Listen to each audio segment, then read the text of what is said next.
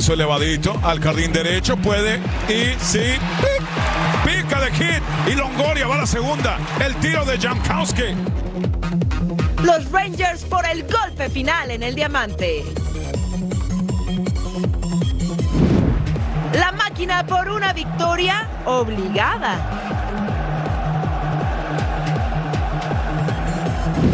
Una nueva prueba para Edson con los Hammers. Me siento con, con más cualidades boxísticas. La visualizo una pelea muy explosiva de, ambas, de ambos lados.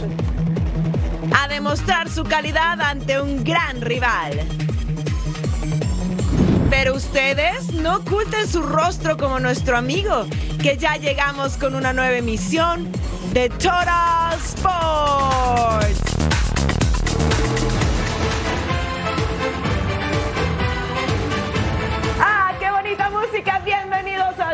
Sports junto a Eddie Vilar. Les saluda con mucho gusto Majo Montemayor. Estamos celebrando, sí, porque la Liga Americana vuelve a dominar el joven circuito. Y bueno, tenemos nuevo monarca en el béisbol. No era lo que todo mundo quería, especialmente Carlitos Álvarez. pero yo recuerdo que había tres personajes por acá, Eddie, que dijeron que los Rangers ganaban hoy. ¿Cómo Sí. estás? Hello, mi majo.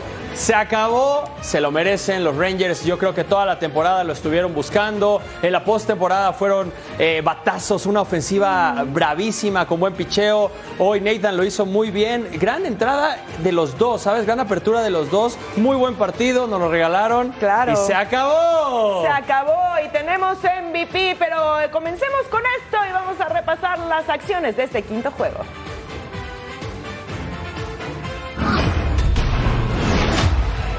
En el Chase Field, entrando al partido. Siéntate. Da boleto, no pasa nada. También da chocolatitos. Le prepara el de Alvin, Texas. Siéntate. ¡Qué picheo! Recta cortada en la esquina. Comando.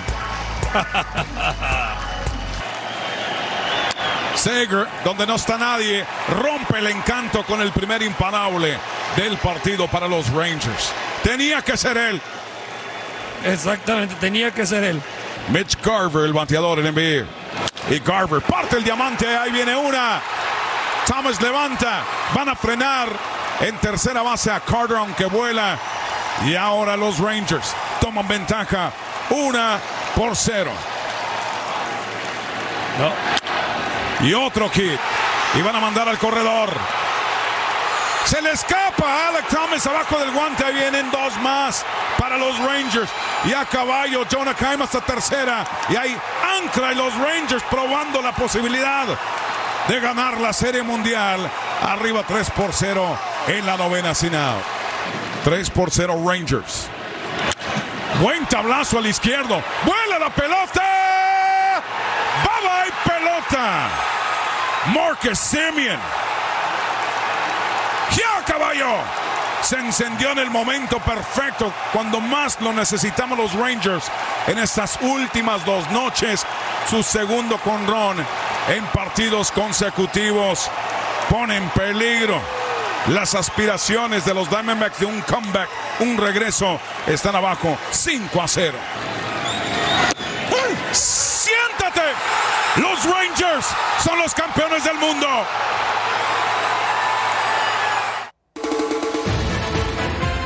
¡Qué final espectacular, señores! Es momento de conectarnos con nuestros compañeros que estuvieron ahí durante toda la serie con Jaime Mota y Carlos Álvarez, que Carlitos debe estar llorando. Él apostaba por los d por un sexto juego. Perdón, Míralo, Carlitos. míralo, míralo, míralo. ¿Cómo estás? Cuéntanos, ¿qué se siente, Carlitos? Eh, déjeme decir una cosa. Obviamente no es, es que mi gallo son los d Es que yo quería más béisbol de grandes ligas Sí. porque esto se termina aquí.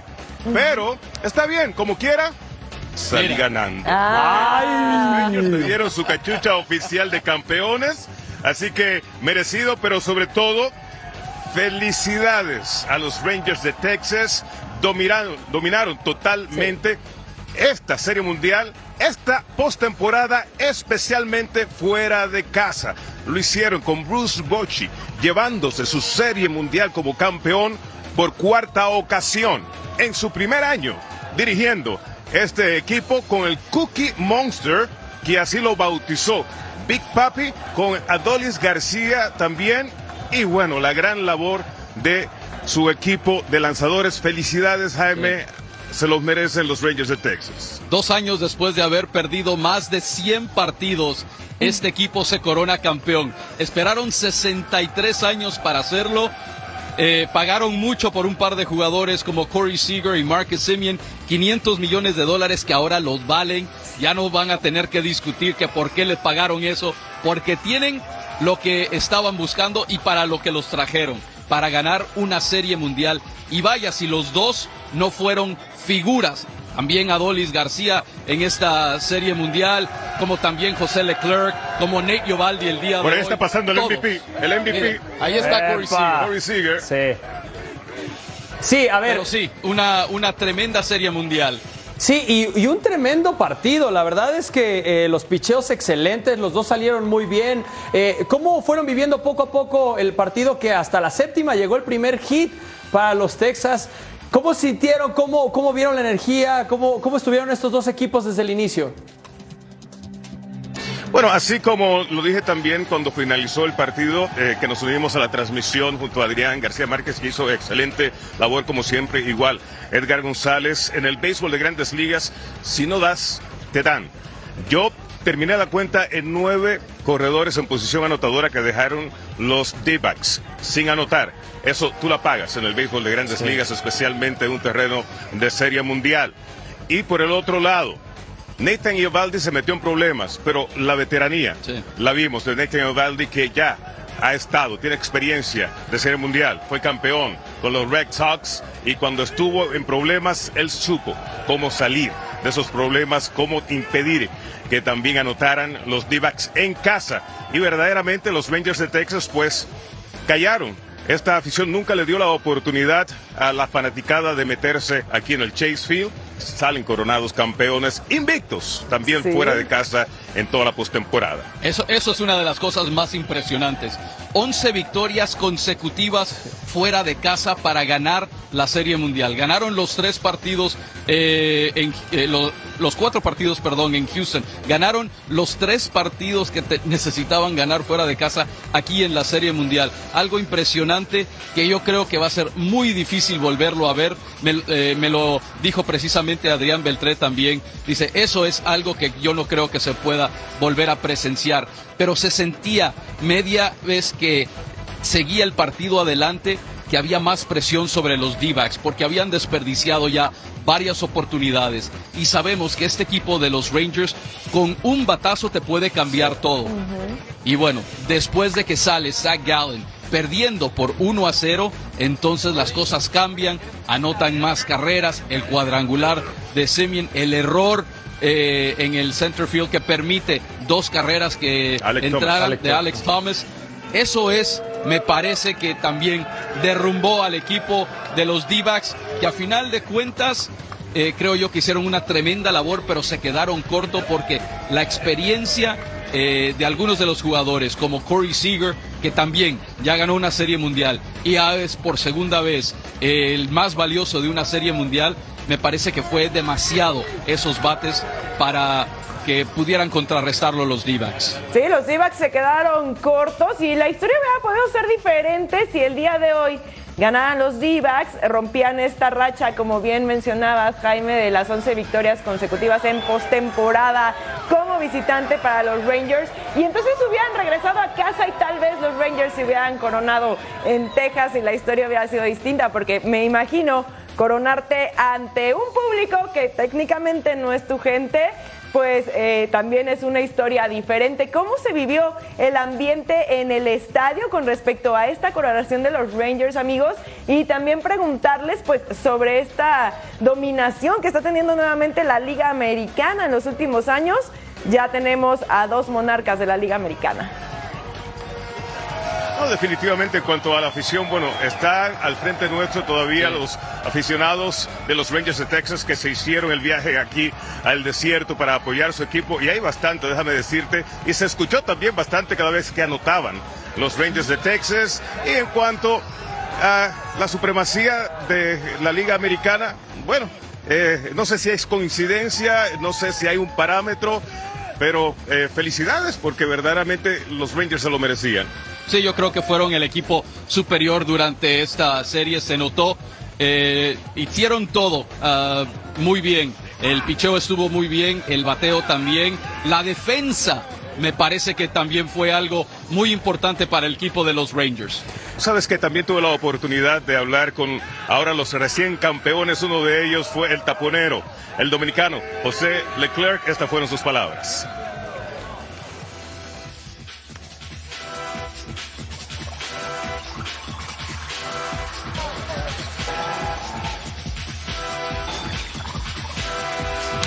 Ahorita vamos con eso. Sigamos eh, ondando un poco eh, eh, en, los Rangers, en el trabajo que, bien mencionabas, Jaime Mota, de, cómo fueron avanzando en la, en temporada, en postemporada, de cómo la defensiva, cómo el poderío ofensivo, cómo muchísimas cosas. Tenemos aquí en el tótem a Bruce Bocci, que se convierte en el tercer coach en que gana, es campeón en la Liga Americana y en la Liga Nacional. El cocheo es base para esta victoria, para que sean campeones de la Serie Mundial, ¿es correcto? Así es, precisamente se lo dijeron a Carlitos. Lo que hizo Bruce Bochy el día que entró al clubhouse eh, cambió la mentalidad de este equipo. Miren quién está acá. Y brother. Edgar mis hermanitos. Te mencioné, te mencioné. A ver, Es que tenía que celebrar con Eso es de ustedes. Bruce Bochy. Eh, tenía que celebrar con ustedes que De Bruce Bochy. ¿Qué? Estamos hablando de Bochy. Bruce Bochy. no, no, Bruce Bochy. Bruce Bochy es, ah, la verdad, les da una confianza calladita que no tiene que decir mucho. En cuanto lo ves, te sientes tranquilo o no. Hasta cuando platicas Bueno, con él. tú, tú, tú tuviste una plática con Bruce Bochy antes de empezar el partido. ¿Qué le, qué le dijiste Bruce Y, y me tranquilizó para la transmisión. nada, nada más dije que felicidades por lo que estaba pasando y me saludé y que mucho gusto de verlo, la verdad. Sí, pero es una gran labor la que hace Bruce Bochy. Tú fuiste dirigente. Hacer esa diferencia en un año. ¿Qué tan difícil es? Eh, ¿Qué tan bueno como, como dirigente tú tienes que ser para que te sigan la corriente y te compren lo que tú estás vendiendo? Lo más difícil es cambiar una cultura en un equipo de béisbol. Cambiar una cultura, porque cuando estás perdiendo tienes una cultura ya de, de, de que no tienes confianza en ti mismo. Y cambiar la cultura es venir con diferentes filosofías, con diferentes cosas, pensamientos diferentes. Y yo creo que eso es lo que hizo Bruce Bochy. Y no solo eso, no es un es un manager también que maneja a la antigua, no con el feeling, las corazonadas, lo que está viendo dentro del terreno de juego, no únicamente con la computadora y los numeritos. Y eso es lo que va a cambiar el béisbol. Para mí, de aquí en adelante, el béisbol se va a ir otra vez a eso, lo que era antes, y va a regresar a eso. Y eso nos gusta, ¿no, Carlitos? Qué bonito, es- qué bonito también entrevistar a Edgar González.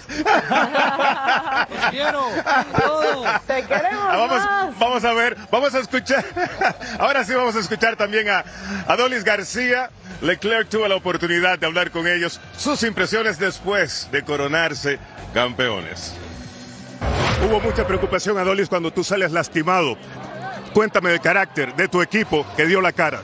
Eh, siempre, ¿no? Eh, hablé con ellos y les dije que no importa lo que pase, conmigo sin mí, que ellos tienen el potencial para ganar y que salieran a darlo todo y ellos lo hicieron. Siempre me han apoyado mucho y creo que eh, lo hicieron increíble. ¿Qué tal contar con la presencia de Ovaldi? Se metió en problemas. Pudo salir de esos problemas, imposibilitó que anotaran carrera. Ustedes aprovecharon de eso. Sí, creo que eso es lo que demuestra de que está hecho. Que él, no importa cuál es la situación del juego, él va a salir porque él pichaba con ese coraje y pudo salir adelante y mantenernos en eh, el juego en línea. Bruce Bochy, ¿qué me puedes decir de tu, de tu manager? Eh, leyenda, leyenda, desde el primer día nos sentimos muy cómodos con él, sabe lo que hay que hacer y es ganador. Designado a asignación un par de veces, ahora campeón de la Serie Mundial. ¿Le has dado para atrás a la película en estos momentitos, especialmente cuando estabas en la banca? Sí, creo que he tenido mucho tiempo para pensar, no, lo que Dios ha hecho conmigo ha sido algo increíble. Eh, eh, de estar, de, ser designado dos veces a ser campeón del mundo, creo que es algo, una historia muy bonita de contar. Y nada, eh, todos los que nos siguen, que sepan que todo va a ser difícil, pero hay que sobreponerse. Leclerc, no tuviste oportunidad de participar, pero tú has hecho un gran trabajo para que este equipo se coronara campeón. ¿Qué se siente escuchar que eres campeón de la Serie Mundial? Pues en realidad es algo fenomenal. No tuve la oportunidad, yo sabía que Sports lo iba a hacer. Yo sé que ellos estaban tratando de guardarme lo más que pudieran porque estaba tirando mucho. Este, le agradezco que Sports vino y hizo el trabajo, es algo fenomenal.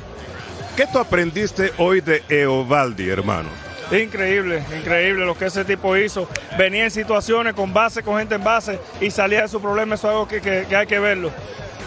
Bochi, cuéntame un poquito acerca de él, de la labor que hace. Es el primer año que está con este equipo, pero parece que plantó bandera y desde un principio pues hizo la diferencia. Pues sí, en realidad Bochi estuvo desde el principio apoyándonos, diciéndonos nosotros podemos, nosotros podemos y él sabía el equipo que tenía, que él confiaba en eso y eso es algo importante. Un manager como ese que, nos, representa a uno como pelotero, uno se siente orgulloso de tenerlo. Hay muchos dominicanos que están orgullosos. ¿Qué le quiere decir a tu gente? Pues que disfruten como yo lo estoy disfrutando. Para mí, eso es para todos los latinos y dominicanos también. Venga, y saludamos también a Edgar. Qué gusto estar contigo, amigo. Hasta que te veo porque escucho tu maravillosa voz pero casi nunca te veo. Oye, qué gusto que estés con nosotros en Total Sports y preguntarles, amigos, hay que hablar de Corey Seager, MVP por segunda ocasión en una serie mundial. Sí, la verdad que Corey Seager y, todos hablan de él, ¿no? De que su semblanza, de la manera que no se levanta mucho, no se baja mucho. Eh, yo lo conozco porque jugaba con mi hermano Adrián y lo conocía en el Clubhouse. Una tremenda persona que, la verdad, la verdad, siempre quiere lo mejor para sus compañeros. Entonces, me da mucha felicidad que él le haya ido tan bien, pero es un tremendo profesional y tremendo pelotero. O sea que pues, estamos muy felices por él. Todo el mundo decía, ¿por qué se va Corey Seager a los Rangers? 325 millones por 10 años. Ahora una ganga, porque ya, le, ya les dio el título mundial que querían. Yo hablé con Willy Adames, que, bueno, está con los cerveceros, pero también está en función con la MLB. Y yo le digo, oye, pero ¿qué tiene que hacer un jugador para estar así tanto tiempo en la zona? Y me dice Willy Adames, ese hombre nunca ha salido de la zona. Él siempre está en la zona. Dice, cuando uno está jugando en contra de él, uno lo que tiene que es rezar que ese hombre no haga nada productivo para su equipo. Y eso es lo que hay que hacer, pero lo que me llama mucho la atención de Kobe Seager es que él siempre le da el crédito a sus compañeros. Siempre. Siempre, es todo un profesional de la manera que habla, de la manera que hace todo. Eh, y toda la organización, ¿eh? cuando tú te pones a platicar ahorita, sí, güey, la plática que hizo al final, primero agradecer al otro equipo, todas las cosas que hizo, la verdad que está impresionante. Mira, aquí están enseñando el trofeo, qué, qué importa, qué bonito, pero sí, la verdad, todo el equipo tiene mucho profesionalismo de los Rangers. Y ahora, y ahora nos toca darle gracias a nuestros compañeros, a nosotros. Muchísimas gracias en verdad por toda la cobertura, toda la entrega. Jaime, Edgar, Carlitos, qué, qué, alegría, qué momentazo. En verdad, ayer vestidos de Men in Black, todo pura, pura alegría, datos. En verdad, muchísimas gracias por toda esta serie mundial. Definitivamente le vamos a mandar la factura más adelante, ya está en el correo. No, la verdad que es un placer. Eh, esto es un gran equipo y, se ve. Eh, le voy a ser sincero, o sea, dije anteriormente que es mi novena serie mundial, pero ha sido la que con más facilidad eh, hemos ejecutado, por lo menos eso es lo que yo he visto, y esa es la gran labor, no solamente nosotros que le damos la cara, a, ustedes frente a las cámaras, incluyendo también Adrián García Márquez. Es el gran equipo de producción, técnicos, camarógrafos. Eh, la verdad que es un trabajo y para ellos yo creo que ellos se merecen el gran aplauso. También allá en México lo mismo para todos ustedes, la, la gran labor que ustedes hacen frente a las cámaras y también el equipo de producción excelente. Es un honor un placer y una exquisitez trabajar con tal equipo. Y por eso dice Carlitos que ahora que salgamos del aire va a rifar la cachucha ah, para ver si se la lleva. Yo también escuché eso. Yo también escuché eso, señores. Muchísimas gracias. Vayan a disfrutar, vayan a divertirse, que esto está de fiesta. Campeones, los Rangers. Mira nada más el trofeo hermoso los Rangers que ganan su primera serie mundial en la historia, ya lo decíamos, buena eh, pues lo, lo, que estuvieron invirtiendo el equipo en jugadores ahora da frutos. Hace dos años era un equipo completamente distinto y ahora ganan por primera vez una serie mundial. Felicitaciones a los Rangers. Y este día uno de los beisbolistas mexicanos más importantes de las grandes ligas cumple años. Fernando Valenzuela, el toro de Echowiquila, celebra 63 años de vida y en Total Sports lo festejamos. En plena serie mundial, el rey de los deportes tiene un motivo más para festejar. La pelota caliente no sería la misma sin un beisbolista que nació hace 63 años en Echohuaquila, Sonora. Fernando el Toro Valenzuela. Fernando fue el menor de 11 hijos y desde temprana edad comenzó a practicar el béisbol. Yo entré porque mis hermanos jugaban, ¿no? y, en, una ocasión dijeron, bueno, hace falta un jugador. ¿Quieres jugar? Y le digo, nada. Pero siempre me convencieron y bueno, y ahí. En 1979 fue firmado por los Dodgers de Los Ángeles y a partir de ese año comenzó una historia especial en las grandes ligas. Siempre es difícil, siempre Especialmente cuando uno llega de una ciudad o de un pueblo pequeño, ¿no? Entonces llegar a una ciudad, a una urbe grandísima, ¿no? Entonces es, es difícil, difícil. Pero yo creo que eso es lo que busca uno, ¿no? El desafío, la, el, el reto. Adaptarse a Los Ángeles no fue sencillo, pero en poco tiempo pasó de ser un pitcher novato a ser protagonista de la Fernandomanía. Entre los logros del número 34 están ser novato del año en 1981. En ese mismo año se quedó con el Cy Young Seis veces fue elegido para el All-Star Game. Fue ganador de la Serie Mundial en 1981 y 1988. Yo creo que cuando uno se da cuenta ¿no? de, recibir todo ese cariño, el, apoyo más que nada, ¿no? no hay presión, pero hay que seguir haciéndolo o tratar de hacerlo bien, ¿no? porque realmente esperan de ti. ¿eh? Lo mismo o más. El béisbol es uno antes y después de Fernando Valenzuela. Su legado siempre será recordado y en Los Ángeles su día es el 11 de agosto. Pero realmente yo creo que agradecer más, que nada a todo el público que siempre estuvo ahí buscando que se retirara ese número, ¿no? Entonces, bueno, Dyer dijo, bueno, hay que hacerlo entonces. Feliz cumpleaños al toro de Chihuahua que conquistó las grandes ligas. Y sí, a ver, es lógico, todos queríamos un regreso de los D-backs porque eso iba a estar muy interesante, que se fuera un sexto, un séptimo, pero los Rangers lo merecían, los Rangers se lo llevaron con batazos, con cocheo.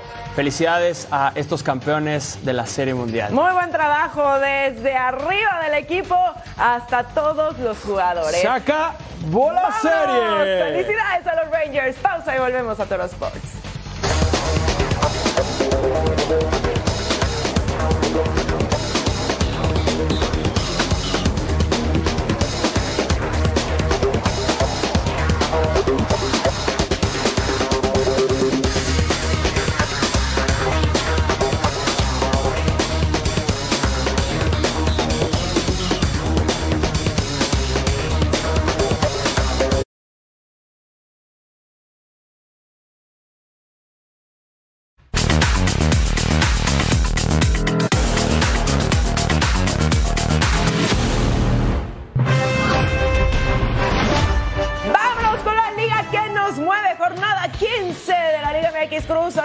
A Juárez en el Estadio Azteca. Ya saben que a Juárez se le complica Cruz Azul y aquí al 14 llegaba el primero. El pase era para Uriel Antuna, el centro y Ángel Sepúlveda estaba para rematar de primera el delantero llegando a nueve goles y la máquina se ponía arriba primero corazoncito y todo bueno, eso parecía. Trazo largo para Diego Chávez al 21. Define. Ahí se iba por un costadito y solamente quedaba en el susto con todo y la estirada del arquero que en realidad pues no era necesaria. Al 56 del pase para Moisés Vieira define atajadón de Talavera con la pierna salvando el arco. Y las cosas seguían igual. 1 a 0 al 62 Uriel Antuna. Hace pared con Rodrigo Huescas. Uriel Antuna define y la manda a guardar el delantero llegando a 5 goles y poniendo entonces las cifras definitivas. Cruz Azul se lleva la victoria 2 a 0 y sube al lugar número 13 de la general. Vámonos al Atlas Pachuca. Atlas tiene cinco partidos sin ganar, ya no tiene técnico y no se ve por dónde recuperar. Vamos a ver si contra Pachuca al minuto 15 la acción que pasa solo cerca. El Atlas tenía la primera. Aquí desde el saque de banda, el remate, se intentaba y se iba muy, muy cerca. Minuto 17, Eric Sánchez se la pasa a Daniel Hernández que remata y ¡Gol! Daniel Hernández de 21 años hizo su primer gol en el torneo. La juventud sacando adelante al Pachuca. Minuto 29, José Lozano manda el centro, Jordi Caicedo, el arquero, atajada, la abuela, Atlas lo quería empatar, pero que se hagan una limpia. No llegaba el gol aquí, primero la fallaba casi solo, después paradón, pero esto no se armaba. Minuto 64, pase para Idrisi, que recorta, remata. El futbolista neerlandés que juega con Marruecos lleva un gol en el torneo y aquí la mandaba por arriba, minuto 80 oportunidad para Pachuca. Acábenlo, acábenlo. Eric Sánchez remata fuera del arco y esto es gol. El chiquito, lo escuchamos mucho, pero solo tiene 24 años y para mí es la estrella de los Tuzos. Aquí una falta al minuto 85. Y esto, después de esta roja, Idrisi terminó 0-2. Ganó Pachuca.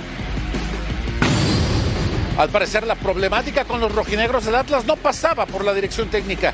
Luego de que el eh, lunes anterior la directiva determinó darle las gracias y cortar el proceso de Benjamín Mora al frente del conjunto rojinegro. Esta noche, con nuevo técnico interino, en calidad de ello Omar Ejaro Flores, no pudo hacer caminar al Atlas y volvieron a caer en casa 2 por 0 en duelo de la jornada doble ante el conjunto de los Tuzos del Pachuca. Los goles de la victoria convertidos por Jesús Hernández en el primer lapso y en la parte complementaria el Chiquito Sánchez logró darle el 2 por 0 ante un Atlas que no generó prácticamente fútbol en la parte complementaria. Sobre este resultado hablaron tanto Guillermo Almada, el técnico de los Tuzos, como el Harold Flores en calidad de técnico interino del rojinegro. Un triunfo creo que justo, necesario, porque por nosotros en una final nos quedan dos más. Eh, enfrentar a Atlas tiene alguna particularidad en el juego que a nosotros siempre nos complica, nos deja muy conforme, como digo siempre, situaciones para mejorar también este, en el juego y en el volumen, pero mantuvimos el cero, fuimos efectivos y, tuvimos creo que varias situaciones de gol y nos dejan una posición expectante y obviamente que precisamos cerrar bien el campeonato para tratar de posicionarnos en la liguilla. No tuvimos la contundencia eh, eh, adecuada, eh, el, rival planteó bien su, su, partido y, lo hizo de buena forma, reconocemos el, al rival y a nosotros nos costó, nos costó en, la, en las transiciones eh, cortar el, el, juego y ellos lo aprovecharon de, de buena forma. Los dos equipos llegaban en igualdad de circunstancias, 16 puntos hasta antes del inicio del encuentro. Pachuca llega a 19 y alcanza todavía a pelear y a levantar la mano, a tener aspiraciones para avanzar al play-in. Atlas se le complica todo el panorama, pues se enfrentará en las próximas dos jornadas tanto a Pumas y cerrará aquí en casa ante los Rayos de Necaxa. Con imágenes de Aldo Lara, informó desde Guadalajara José María Garrido. Gracias, Chema. Play-in al momento, momento. América es líder. Tigres, segundo lugar, Rayados, Chivas, Atlético de San Luis y Pumas son los que pasarían directo. Y el play-in sería entre Toluca y Cholos, León contra Pachuca. Nos acercamos ya al final de la temporada regular en la Liga MX y por eso hacemos un repaso de los directores técnicos que dijeron adiós en este torneo. Vamos a revisar de quiénes se trataron. La Calaca ha sido benevolente en esta apertura 2023. A falta de tres fechas por culminar la fase regular, solamente se llevó a cinco entrenadores. La noche de este lunes, Benjamín Mora se convirtió en el quinto estratega cesado del torneo. Los rojinegros del Atlas anunciaron su salida previo a la fecha 15. Antes que él, Ignacio Ambriz dejó sorpresivamente la dirección técnica de los Diablos Rojos del Toluca. El equipo no está como creemos que debe estar. Eh, nos reunimos y se tomó una decisión de, de manera unánime eh, y nada más.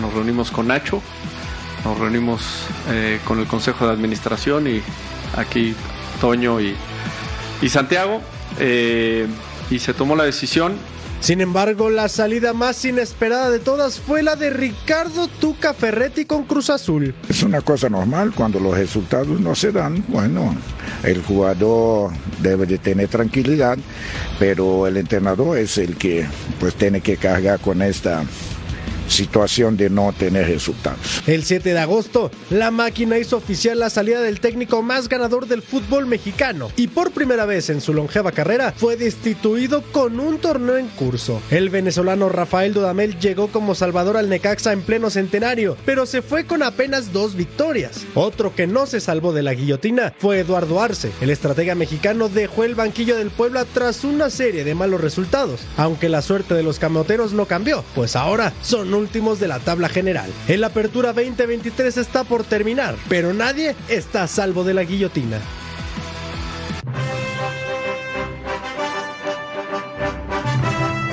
Sintoniza Fox Sports por Tubi para ver el próximo partido de la Liga MX Santos enfrentando a Toluca el domingo 5 de noviembre en vivo a las 7 del Este, 4 del Pacífico.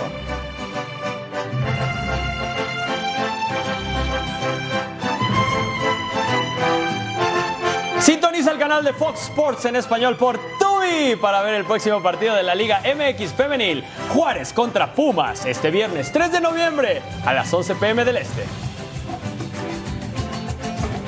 Bueno, veamos cómo jornada 16, que es a la de ya, el viernes 3 de noviembre, Puebla enfrentando a León para el sábado 4 de noviembre, Tigres contra Atlético de San Luis, América defendiendo el liderato contra Tijuana, Chivas contra Cruz Azul, Pachuca contra Rayados. Además, para el domingo 5 de noviembre, Pumas contra Atlas, Necaxa contra Mazatlán, Santos contra los Diablos Rojos del Toluca y Juárez enfrentando a Querétaro.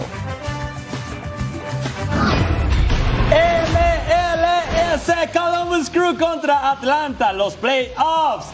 Aquí está con esta bicicleta y la jugada solo se iba cerca. El gran remate del Cucho que no entraba. Tiro de esquina del Columbus Centro. Aidan Morris remata de cabeza, se va por encima del arco. 0 por 0, minuto 45 más uno. Pase para Juan Camilo Hernández. Entra al área. En este momento se quita la marca. Y al ángulo. Pegaban primero en el partido el Cucho Hernández, ex Watford y ex Getafe. Marcaba un golazo. Minuto 49. Alexander Matán recorta. Roland Hernández le hace la falta dentro del área. Se marca penal. Y, y, y, y. Déjeme verlo, déjeme verlo. Sí, hay un pisotón. Sí, sí, señor. Esto es penal. ¿Y quién lo iba a cobrar? Sino el Cucho, que hacía su doblete. El colombiano.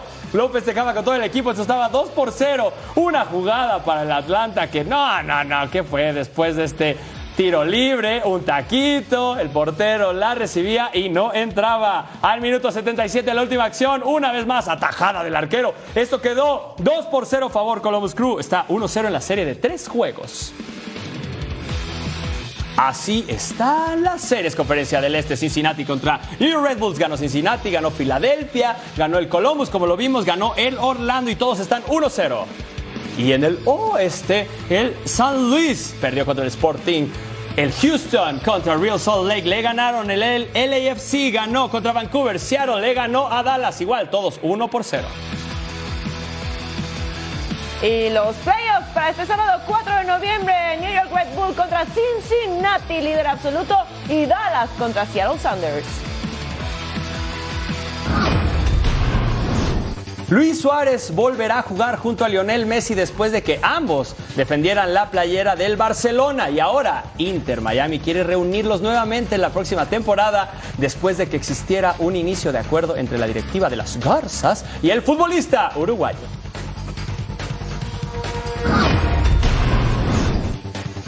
Que ruede el balón por el mundo. Inter Miami informó que suspende la gira que llevaría a cabo por China el 5 y 8 de noviembre. En el comunicado del conjunto de Florida se mencionan causas inesperadas que les impiden realizar este viaje y que en breve anunciarán sus planes dentro de la expansión del club a nivel global. Cientos de personas salieron a marchar por las calles de La Guajira en Colombia, pidiendo la liberación del padre del volante de Liverpool, Luis Díaz, quien permanece secuestrado desde el fin de semana pasado. Y la verdad que es penoso que todavía estos actos sigan existiendo en nuestro territorio. La verdad que pedimos su libertad, la exigimos, porque es un señor que solo le ha servido a, nuestra comunidad. Los delanteros Edinson Cavani y Luis Suárez recibirían el primer llamado por parte del técnico de la selección uruguaya, Marcelo Bielsa, para los partidos de eliminatoria mundialista del mes de noviembre ante Argentina y Bolivia. El atacante español de la Real Sociedad, Bryce Méndez, es seguido de cerca por Tottenham para un posible fichaje en los próximos meses, siempre y cuando el conjunto donostiarra esté dispuesto a negociar con los Spurs en el mercado invernal.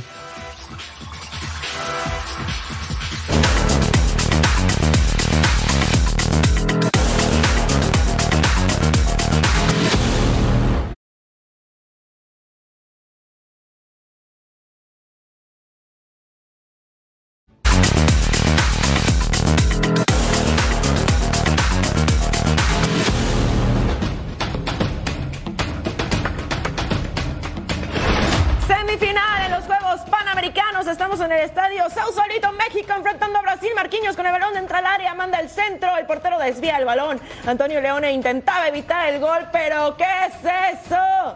Es un autogol, error del defensa del. LAFC. Mauricio Isaías entra al área, manda el pase hacia atrás. Edson Ayón remata, el portero ataja. Jordan Carriba empujaba el balón y el portero volvía a atajar. El centrocampista de 21 años del Sporting Gijón no lograba meter el esférico y Brasil nos ganaba 1 a 0. Tiro de esquina de México, centro del área, el cabezazo de Fidel Ambriz. Rafael Fernández remataba, pero se iba por arriba del travesaño. El tiro del defensa del Tijuana y México no lograba empatar los cartones. Ali Ávila manda el pase, serie de botes fuera del área. Le queda Jordan Carrillo. Iba a rematar en el límite del área y se iba alto y además desviado. Lo intentaba de nuevo el centrocampista mexicano, pero no había suerte y la verde amarela seguía arriba en el marcador. Raimundo Fulgencio con el balón deja para Ali Ávila, toca para Fidel Ambriz, remata así, pero ahí estaba el portero que se la negaba, el centrocampista de León se lo perdía. Y más adelante al 89 venía un tiro libre para México. Raimundo Fulgencio manda el centro, Rafael Fernández remata de cabeza. El atajadón de Micael, el portero del Atlético, salvaba el arco. México cae con un autogol y queda fuera de la final de Santiago 2023. Escuchamos a Ricardo Cadena que nos deja con la frustración de no poder acceder a la final, eh, de pelear por el oro, pero muy, eh, muy orgulloso de mis jugadores, de lucharon, pelearon hasta el final, eh, nunca bajaron los brazos, intentaron por diferentes medios, es, es, así el fútbol, hoy nos toca irnos con esa frustración, pero estoy seguro y convencido de que no vamos a ir sin medalla. Bueno, y por el tercer lugar, México enfrentando a la selección de las barras y las estrellas este sábado 4 de noviembre desde el estadio Sausalito. La selección mexicana femenil que participa en los Juegos Panamericanos de Santiago 2023 consiguió su pase a la final del certamen luego del triunfo de dos goles por cero ante su similar de Argentina. Las dos anotaciones mexicanas fueron del atacante de Tigres, Lisbeth Ovalle. Con esto, las dirigidas por Pedro López se enfrentarán por la medalla de oro al cuadro local Chile que doblegó dos por uno a Estados Unidos. Vamos a escuchar al técnico nacional. Bueno, nos están reforzando los resultados. Eh, cada partido ha sido diferente, complicado. Quizá hoy no ha sido nuestro día, pero aún así hemos ganado 2-0 y estamos eh, igualando la mejor marca que ha hecho una selección femenil de México en Juegos Panamericanos, lo cual nos hace sentir orgullosos del grupo de jugadoras que tenemos que nos han hecho llegar hasta aquí para poder disfrutar una final. Así es, este juego es muy importante, la final femenil de los Juegos Panamericanos 2023. México contra Chile, viernes 3 de noviembre, Estadio Elías Figueroa.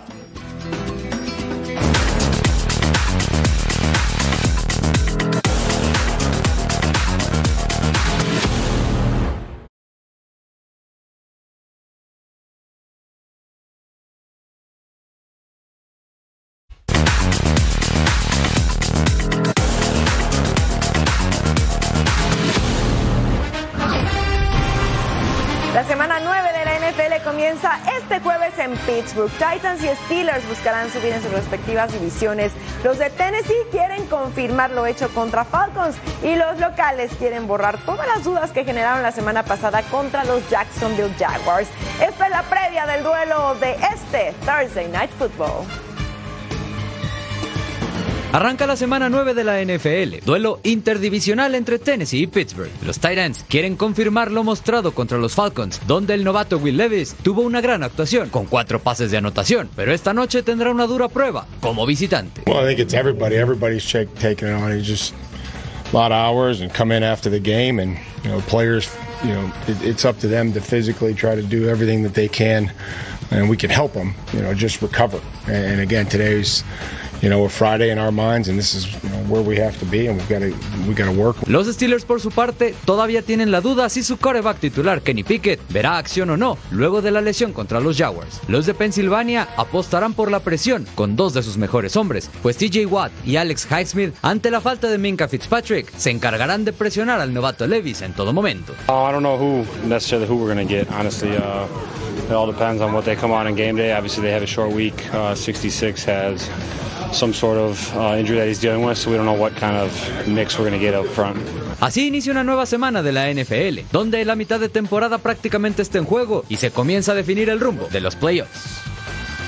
Semana 9, Titans contra Steelers Thursday Night Football.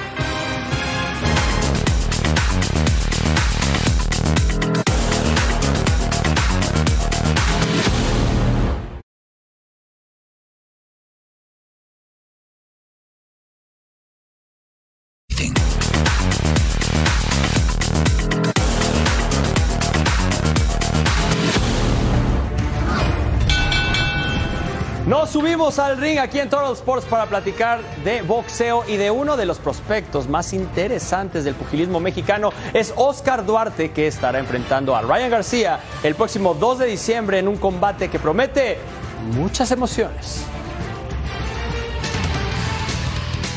Oscar Duarte es el nuevo rival de Ryan García y a falta de más de un mes para el combate, el de Chihuahua asegura que el angelino no podrá contra él.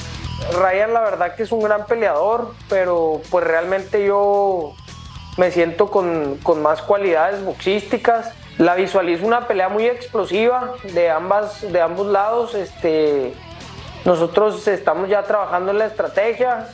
Me, me siento muy, muy confiado, tengo un gran equipo, tengo dos grandes entrenadores, tengo enfrente la pelea de mi vida y, y estoy decidido a, a hacer las cosas bien. Este combate ayudará a cualquiera de los dos en el ranking para competir por un título mundial, aunque el objetivo de Oscar Duarte está con el público mexicano. Yo quiero ser un ídolo mexicano. Siento que ahorita hacen falta este, ídolos, figuras mexicanas. Y eso es lo que, lo que yo voy a lograr con esta victoria. Y precisamente por eso ando bien motivado. El boxeador mexicano es un verdadero diamante de las 140 libras. El nacido en Parral suma 26 victorias y 21 de ellas fueron por nocaut.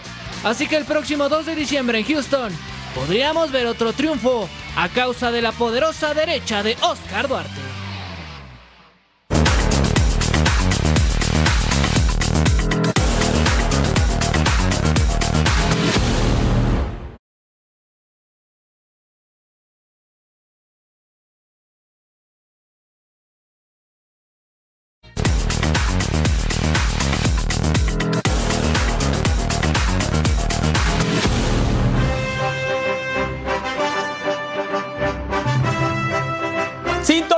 Canal de Fox Sports en español por TUI para ver el próximo partido de la Liga MX Femenil FC Juárez contra Pumas este viernes 3 de noviembre a las 11 pm del Este.